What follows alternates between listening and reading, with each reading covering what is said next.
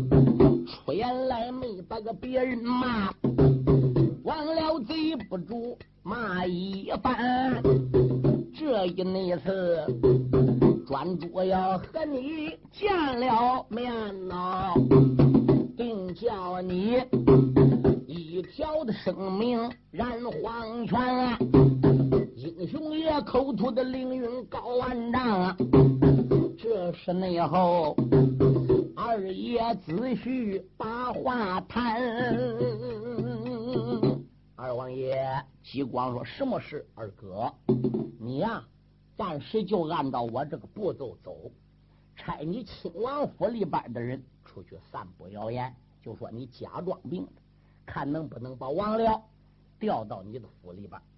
这一招我估计行，万一要不行，我伍子胥。”还有第二步棋可走啊！二哥，我叫你咋办？你都咋办是了？吉光说：“既然如此，好吧。”一边叫手下人散布谣言，说吉光假得病，不想上朝的；另一方面，专注就在亲王府里边个坐鱼，哎，天天叫人往宫里送给王僚，天天叫人往宫里送给王僚。书中代表也不是一日，我乖乖。这个王僚一生一世最喜爱吃鱼，嗯，他就有这个短处，嗯，所以专注的呢做鱼手艺又高，三盆一吃给他吃上瘾，一天不吃这个人做的鱼也难受，一顿不吃这个亲王府里边做鱼人做这个鱼怎么样，他也难受，所以王僚怎么样就吃上瘾，可有一条怎么样也有风声。传到王僚耳朵里，什么风声呢？就是说，吉光在亲王府里压根就没有病。哦，是东宫老太师吴丕和西宫老太师韩宝两个人来奏的本。这两家太师也是打他手下人得来的消息。王僚心里边都有点生气了，暗骂道一声：“吉光，胆大的吉光，没有病。”你为什么要装病？逢三六九日大朝，为什么不上殿来见驾？这还不为？哎，你都来见驾了，我也没给你罪受。列位，他三番五次要杀激光，他还说没给罪受。你都来银龙宝殿见驾了，我也没叫你为我抗山，哎，也没叫你去给我填海做什么大事，怎么能累着你？无非三六九上殿上转一遭子。你这搁家里边还装病？好，我得差人细细的打听。如果打听到你激光真在亲王府装病，哼，到那会儿你就别怪寡人我对待你不行。所以王僚接到这个风声，就暗地拆密探，怎么样？白天昼夜不断打听激光的消息。可王僚呢，天天仍然还在吃。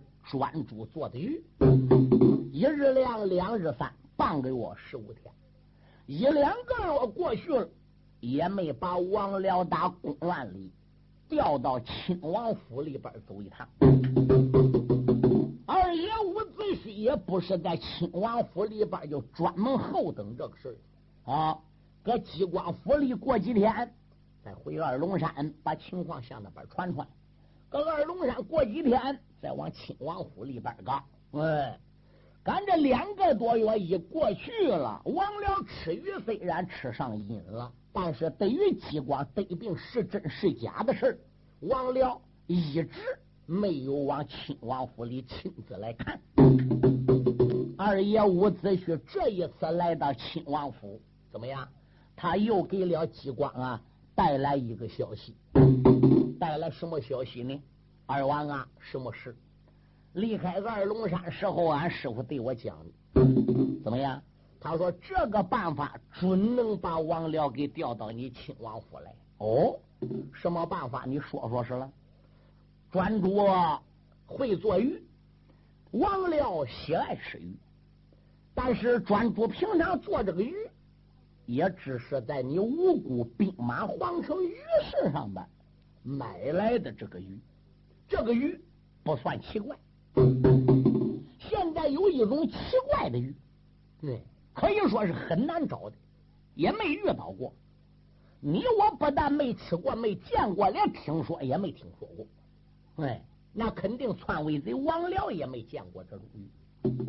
要能把这种鱼给逮到了，说熬给他吃了，怎么样？叫他来你亲王府里吃鱼，王僚肯定来。哦，那你说说这种鱼叫什么鱼呢？俺师傅说了，长江里边有一条鱼。这条鱼长的是龙头，这条鱼长的是凤尾，这条鱼是龙头凤尾鱼。一个长江里边个，对，可以说啊，拢共就两条，一条是公的，一条是母的。咱不要都逮来，能逮来一条都行。哦，那这长江那么大。上哪里能逮到一条龙头凤尾鱼呢？伍子胥说：“我来时候，俺师傅对我讲的，要想逮到这个鱼，离开专诸，旁人没有这个本事。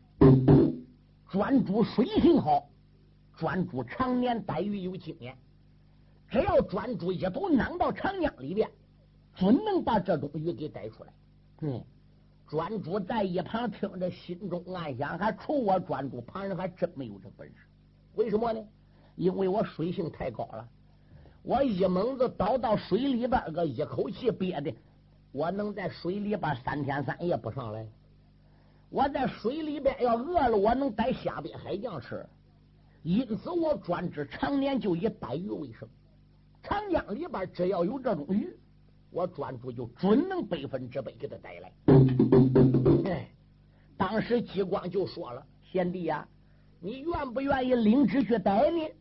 专诸说：“可以呀，但是我要一上长江里去逮鱼了，哥，这边亲王府里就没有人做鱼给王辽吃，那又怎么办呢？”吴元说：“打姑苏府到长江当中的距离也不算太远。”你可以把两三吨的鱼做在一起啊，到时候我们给王辽送去，到时候我们就给王辽送去。嗯，专主说，那我要把龙头凤尾鱼给带到亲王府里边，请王辽来到府里边吃鱼。王辽要不来呢？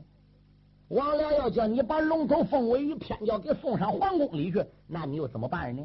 嗨，伍子胥说，贤弟，你只要把龙头凤尾鱼给带来。我自有办法叫王辽来到亲王府，不送他自己就来了。专主说好，只要有这条鱼，我下长江就准能给带来。专主把几吨的鱼替王辽事先都做好了，然后离开了亲王府，才奔长江而去。一句话简单说，来到了江边。山木朝沙江里一片滚滚的江水往东流。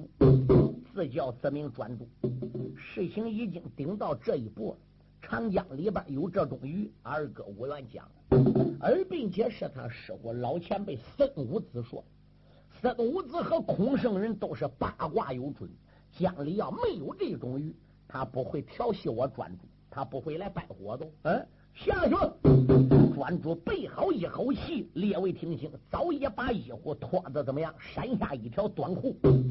一头还不如再进沙江。三五妹子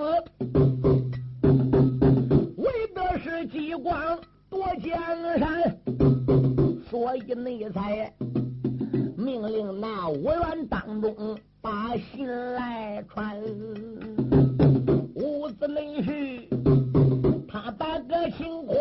讲清楚，专一是。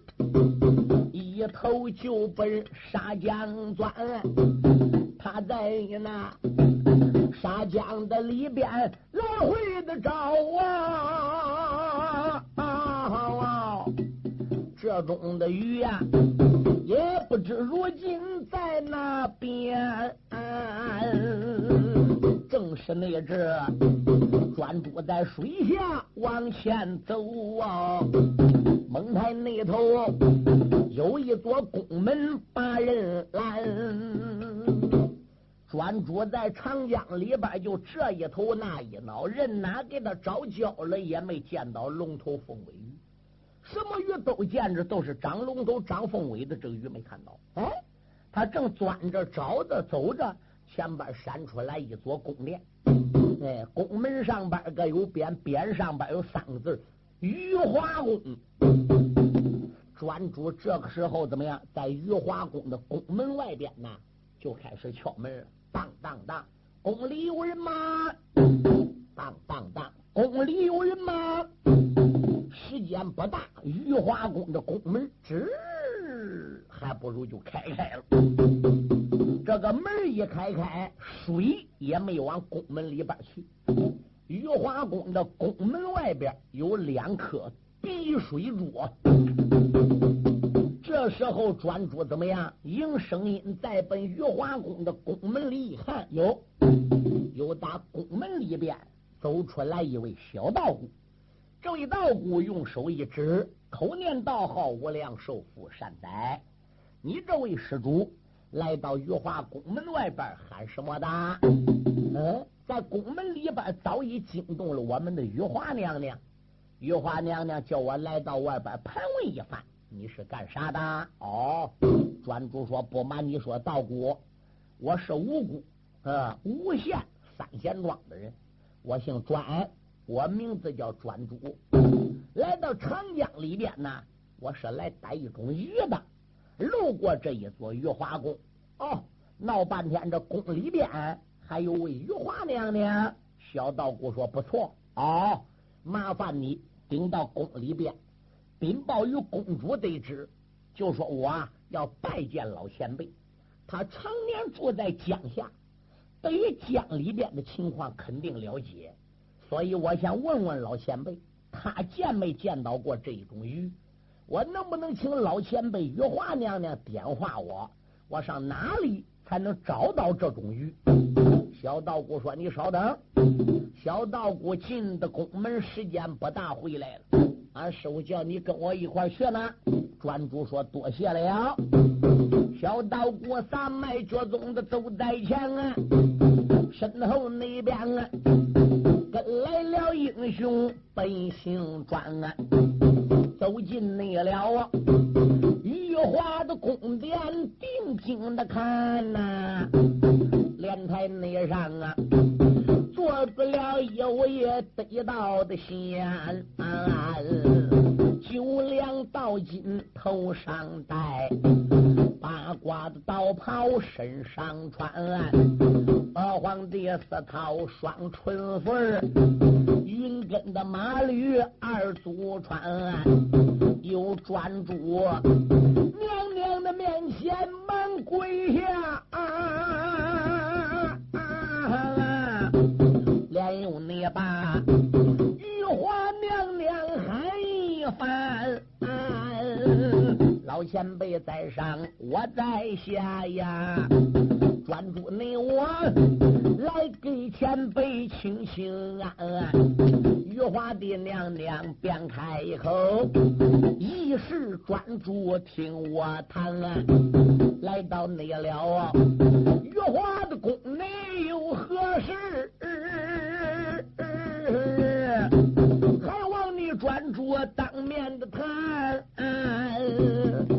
专一那时报完当兄开了个口，还把那个真实的情况讲了一番，还请娘娘来电话呀。龙头鱼究竟生在哪一边？玉华的娘娘眉头皱啊，喊一那声，一时专注听周全。专注啊，在长江里边，什么样鱼都有，你不要逮。你为什么专门要逮这个龙头凤尾鱼呢？专主说：“不瞒你说，娘娘。”这个暴君，这个王僚最喜爱吃鱼，一般的鱼引不来他，只有这一条龙头凤尾鱼才能把王僚给引来，我们的大业才能够成功。你既是大罗真仙，常年住在江底下的玉华娘娘，你毕竟是八卦有准，你毕竟是能掐会算。就算你不到人间，人间的事你也知道。王僚这个东西能不该死？恩将仇报，自篡复位，带剑入宫。无论如何，请玉华娘娘帮忙啊！玉华娘娘奔二龙山，点点香，暗怨道一声：“军武大帅孙武子，你真可恶呀！”想起来，我玉华宫内这两条鱼，一公一母，是那一年三月三到瑶池宫父王母的蟠桃大会，我在王母娘娘的玉藕池内，我看到有这样的鱼，太漂亮，太好看了。我好不容易跪王母娘娘，求王母给我两条吧。王母娘娘当时就给我两条龙头凤尾鱼，一条公的，一条母的。来到下边留座中的，留船的。可是这两条鱼被我带到玉华宫，顶到现在还没有传留后代。你竟能在专主的在面前想办法叫他来长江里边取这个龙头凤尾鱼？嗯。如果专主要不听你说，他怎么能知道长江底边有这种鱼呢？你孙武也是大罗真仙，每年三月三也到王母那里去召开蟠桃大会，是不是我要来鱼了？你有点嫉妒啊？也罢了，我羽化不如展开阴阳，暗动八卦，我来掐指算算，看到底这个鱼是该借给他，还是不该借给他？王辽是该死。还是不该死。倘若是天意注定，我哪敢扭天别地？如果忘了不该死，但是他江山不该灭，那么这个鱼我还不能借给专主。玉华娘娘这时暗地嗅吞阴阳，掐仙丸一算，哦，原来王辽的路马真要进了，阳寿真要满。天已注定，这个暴君该死了。玉华娘娘说：“专一师啊，随我来吧。”专主谢谢了，连忙磕头，站起身形，跟玉华娘娘打宫里出来。玉华娘娘三拐弯，两抹脚，前边闪出来一座花园。专主跟玉华娘娘进的花园，花园里边有个大池子。来到池边，玉华娘娘站着，用手对池子里边一指，说：“专一是你看。”专主山木在奔池子里一看，哎，果然是龙头凤尾鱼。专主可喜坏了，娘娘，你可能把这个鱼给我一条啊？玉华娘娘说：“专一师啊，我敬仰你是个壮士哦，你保着二王激光，准备复辟无辜的江山，我也准备支持你。”可是我这两条鱼啊，来之不易呀！哦，那娘娘，这个鱼难道说长江里就只有这两条？长江里，长江里这两条鱼还是我打天上要来的？打天上要的？对，我怎么去赴王母蟠桃大会的？看到王母瑶池宫有这个鱼，我怎么跪的？怎么求的？怎么才要来两条的？到下边长江里准备留做种的，这还没捞到运出下一代来。你这现在都来给我要一条去，别管是公的还是母的，你要一条走，那还不海吗？嗯，哎，专主说娘娘啊，我看那一条鱼的肚子总比这一条鱼肚大的呢。我考虑那一条鱼啊，肯定是母的，肚里边有子。哦，我还不如把这条公的给它捞走，这母的敢一甩子，不都能运下一代了吗？哎，玉华娘娘笑笑说：“专主，你还怪在行嘞。”那既然如此的话，是吧？我就捞一条给你吧。你看这个鱼搁池子里，要说捞太好捞喽。嗯，玉华娘娘把这条公的龙头凤尾鱼，还不如捞出来给专主了。专主是千恩万谢，忙忙叩头。玉华娘娘说：“走吧，我给你送到宫门外边吧。”玉华娘娘把专主亲自送到宫门外边。专主二环头又给玉华娘娘施了大礼，这才双手掐着这条龙头凤尾鱼，要有二尺长。列位，这打玉华宫门外边往长江的江面上去了。等专主走过了，玉华娘娘看看专主的后影子，把个头给点点，好一位壮士，好一位义士。你把这条鱼要带不走，你个命还在。你要把我这条龙头凤尾鱼带走了，可惜专义士啊，恐怕你刺杀王辽，你这条命也就别想喝喽。压下你了，玉华的娘娘且不表，我再把专诸对君了啊。他上的长江把衣服穿，简单的讲。姑苏府不远来到我了，进入了激光亲王府哎，俺是那里来见激光把话描，把一切的情况讲一遍。那激光一阵阵的笑声高。没想到，转一时长江里边走一趟啊，果然得得来了龙头凤尾鱼一条啊！转过脸没把别人叫二皇兄，我愿且听着，陷入内急，这一条鱼儿已得到，如何得？能引来篡位贼王了二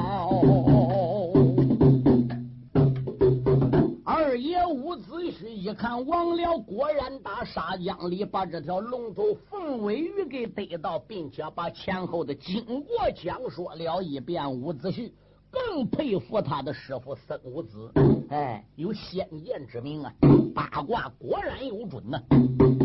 伍子胥这时候就跟二王激光说了：“二王爷啊，你抓紧入宫去见王辽。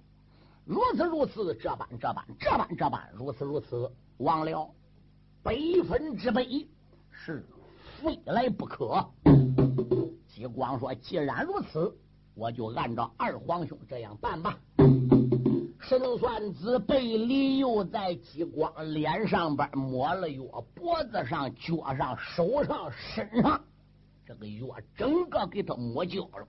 对，装着一副重病、病入膏肓的样子，用人架个撵上边个，把激光啊咕咕咕咕拉上皇宫院里去见王六去了。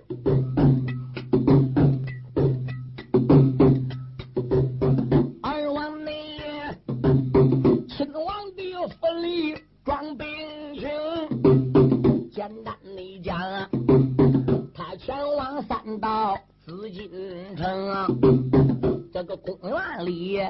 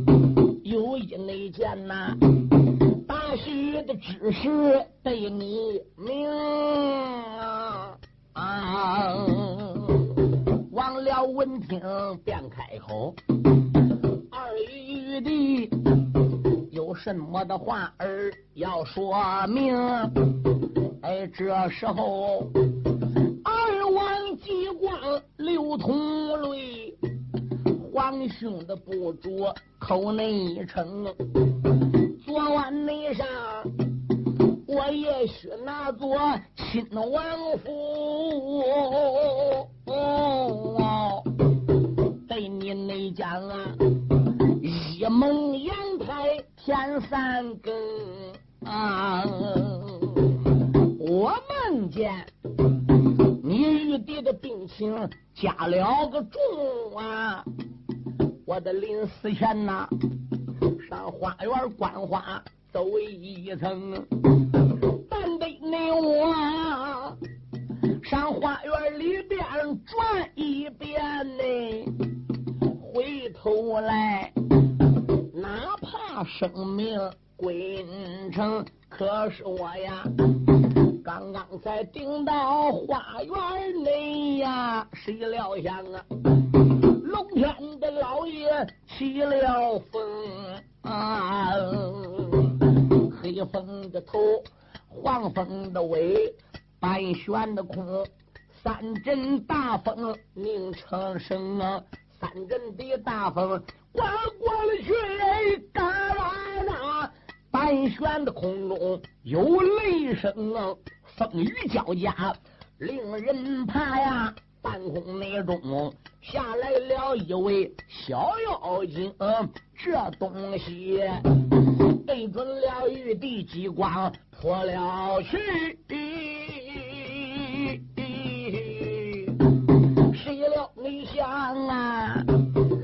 样的东西落在刘平。二弟，我一扇那二目下仔细，哎呦呦，原来那是龙头凤尾长得精啊！我梦见半空中风雨交加一样，小怪物对我顶梁抓来，我吓得把眼一闭，哎呀一声，嗯。我然后慢慢睁眼，再一看，有一样龙头凤尾的东西掉在我身旁，乱蹦乱跳。我再一看看，是个鱼。嗯，王辽说：“鱼，鱼还有长龙头的，鱼还有长凤尾的。所谓凤都是凤凰，长凤尾那凤尾是羽毛喽。前边龙头，后边是羽毛。世上有这样鱼吗？”激光说：“哥，我也不相信，但是我叫身边人拿过来，再一看，果然不假，还乱蹦乱跳。我又怕他别回没有水再干死了，赶紧撂搁个水池子里。我把这个龙头凤尾鱼撂搁这个水池子里边了。结果怎么样？我就动身打花园里要走了。谁料想，我从那花园刚要走，哎，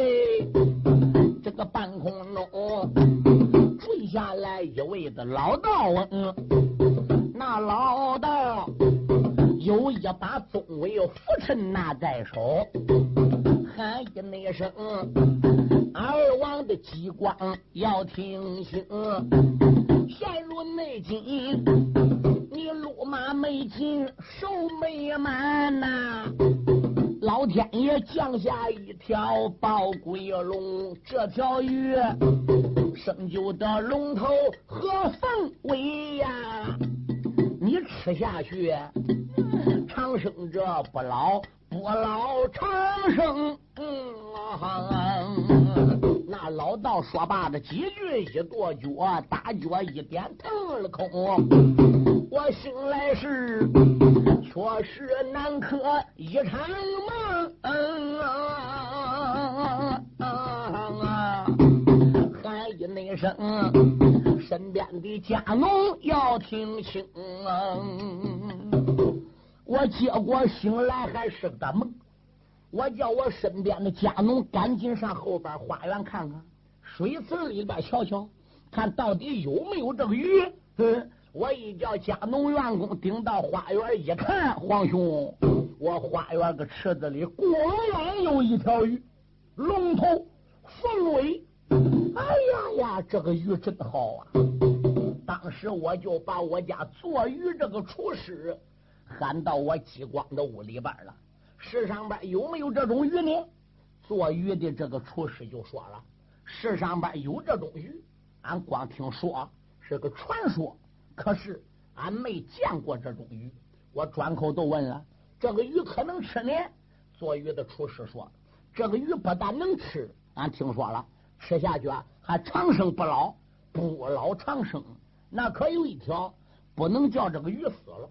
如果要死过了，你再熬，这个鱼效果就不好了。必须得透河的把它肚脏给扒出来，那边肚脏一扒，这边往锅里边一撂。熬好了出锅了，赶紧都得吃，这样才能长生不老，不老长生。你要拿过来拿过去，给这鱼一给掰死了，这个鱼吃下去就不能长生不老不老长生了。玉帝，我一听厨师讲，再一回忆梦中的情景，老天爷降这个鱼下来，那个老道又点化我说我病能好，不该死吃这个鱼。想来想去，我自己不能独吞，哎，我不如带病入宫，把这件事情奏于皇兄。皇兄啊，你看你是不是抽个空到我府里边，把这条龙头凤尾鱼给熬吃了？咱们弟兄俩共享，你也能长生不老，不老长生了。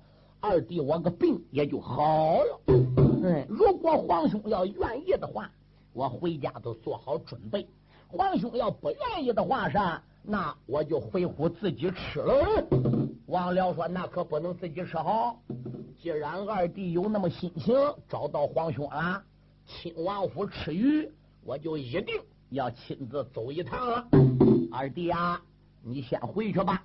那个鱼要好好保养，万万不能给败死了。寡人我去了之后，我还要亲眼看见这一条鱼啊！那个时候怎么样？我跟你共享，你看怎么样啊？”皇兄已经决定了，是的。那皇兄，你多会儿动身呢？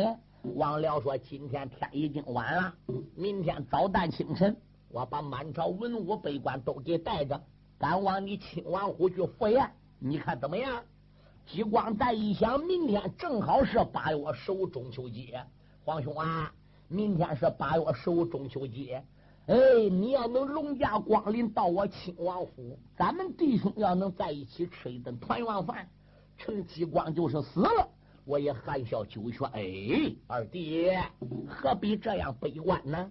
这一会儿鱼熬好了，你吃下去，病都好了，哥也能长生不老了。定下来百分之百，明天早旦清晨一定到你亲王府赴宴，你看怎么样？臣谢恩啊！来人呐，把脸调回吧！我了不得了！王僚一看激光那个脸呐，比上天还难看，嘴也歪了，眼也斜了，那个眼都要肿和红了，说话声都变了。你往他被神算子背里那个毒药抹满身，这个毒药搁身上有欢迎激光那个罪有好受吗？书友们，这为了江山社稷，什么点子都能想出来。说要简单为妙，这一天就过去了。一夜无故没有说唱，次日早旦清晨，忘了他还不如来到了银龙宝殿，文武百官都一起来参加。王辽说：“老的皇兄，少的玉帝，你们大家有所不知，亲王府出来一条龙头凤尾鱼是天赐的。二弟吉光如何进我的宫院？如何对我演讲？昨晚上我和二弟吉光已经讲清，今天带着你们大家赶往亲王府赴会。寡人的中秋节团圆节就在这亲王府里过了。啊，人间稀罕物，到老能讲古。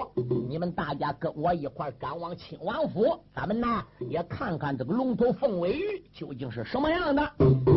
武百官一听王辽讲出亲王府出来那么样一条奇怪的鱼，都感觉到高兴，都想去看看。文武百官文纱帽，兜蟒袍，端月带八朝靴，保王辽下了殿，一个个文官上轿，武将上马，保王辽不压在众星捧月，他问亲王府赴宴走下。来了，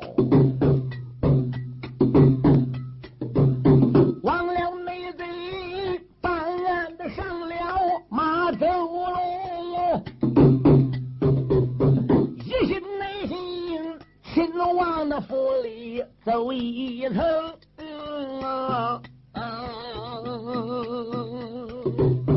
我要能把龙头凤尾一。吃下呀，可以你说，从此这以后能长生。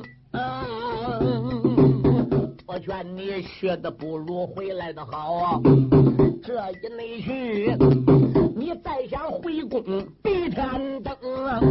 书友们若问怎么样，我落背几句来讲清。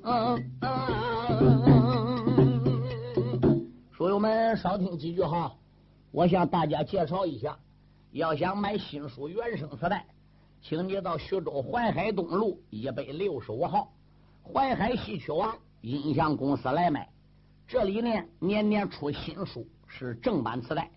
因为我最清楚，我名字叫牛崇光，我本人的联系电话是零五二七四二五三六七零。每年都被徐州淮海戏曲王音像公司请来录音出书，供听众欣赏，丰富文化生活。其他店里呢也卖磁带，那就不同了。他们不讲质量，不请演员唱，只顾赚钱，不择手段啊，全靠盗版、翻录、复制，套一人家封面，音量不好，请不要买他们的劣质袋子，要买新书原声磁带。请到淮海戏曲王音像公司来买。下面呢，我请公司王经理和书友们讲几句话。各音像店新老客户，各位书友，你们好！首先祝你店生意兴隆，老年朋友们身体安康，福禄长寿。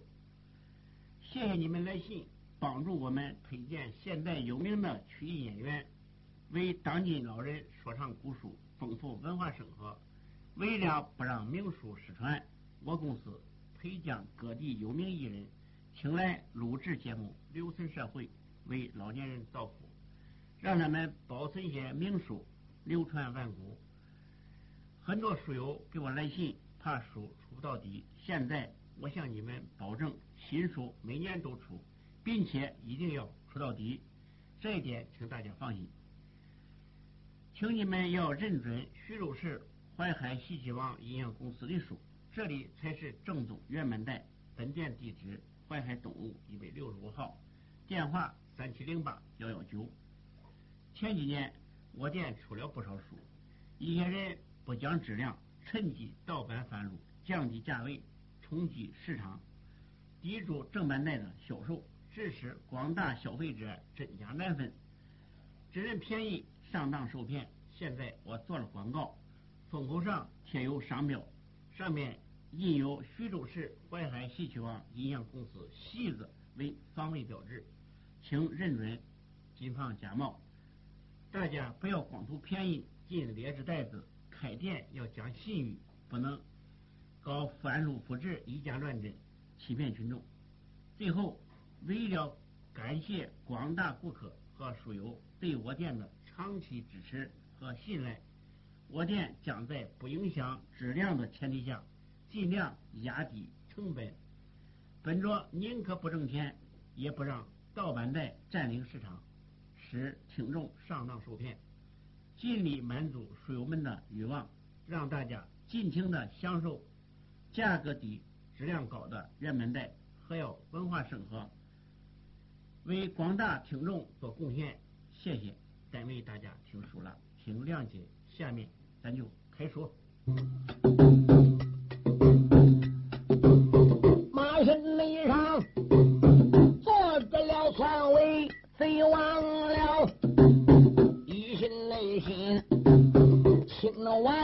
府内用酒药，把马的加鞭刚要走啊！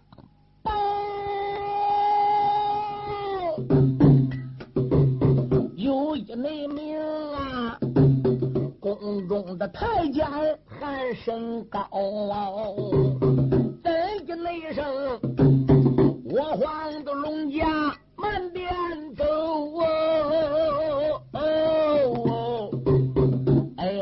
我这才杨老公传着皇后旨意到，老皇后在养老宫内。挑了个旨，要把这我主龙家来找啊！望我主你养老宫内走一趟啊！皇后你他呀，有什么话儿要对你描？忘了上马跟文武百官也走，要有半里路下去。忽然，哎，杨老公的太监催快马断道说：“皇后喊他，哎，皇后有旨，嗯，太监不是光凭嘴说的。你不要看王辽是个暴君，书友们，这个过去的人总归啊，他还讲究孝顺两个字儿。嗯，王辽心中暗想：俺娘嘞，你看看，我早不奔亲王府，你早不招呼我。今天我要奔亲王府吃酒了，去吃龙头凤尾鱼了，你这又招呼我。我打银龙殿要没动身，嗯，也都罢了。我这打银龙殿都动身了，上马了，带大家都走了，这还能再回去吗？所以王辽坐个马身上边，迟疑未决。太监就说：“我主先生，我看老皇后都急得淌汗。老皇后听说你打银龙宝殿走了，我我和皇后急得不恼。嗯。”俩眼似乎还要流泪那个样，不知咋回事，有什么急事？主啊，你万万得上养老宫走一趟。哦，王辽心中暗想：出什么事呢？哦，明白了。今天这个日子是个非常的日子，为什么？中秋节，团圆节，一家老少就喜爱团圆。嗯，俺娘作为就我王辽这一个儿。听说我上亲王府去吃饭去了，把他丢个养老宫不是事也当不了是因为这个难过的罢了。我回去安慰安慰他老人家吧。他把满朝文武百官又带了回来，文官下轿，武将下马上的殿来，忘了叫大家在银龙宝殿等着他。自己就离开了银龙宝殿，乘着龙辇就直奔养老宫而来。忘了你他乘着了龙辇往前走，抬头你看啊，养老公不远面前溜，他这你才。一抬二祖下了个年呐，他这内在撒卖了脚宗向里溜，见到你了啊，生身的皇后施下了礼，母亲俺娘听从头。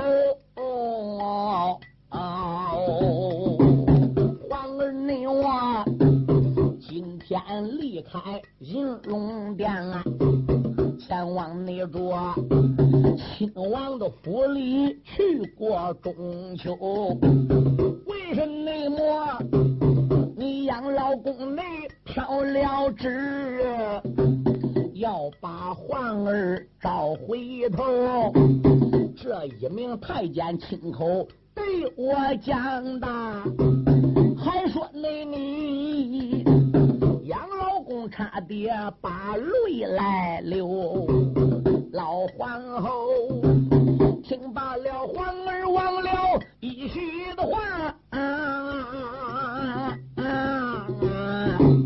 一阵一阵，好像刚到来肉，泪洒洒没把别人叫，悲谢谢。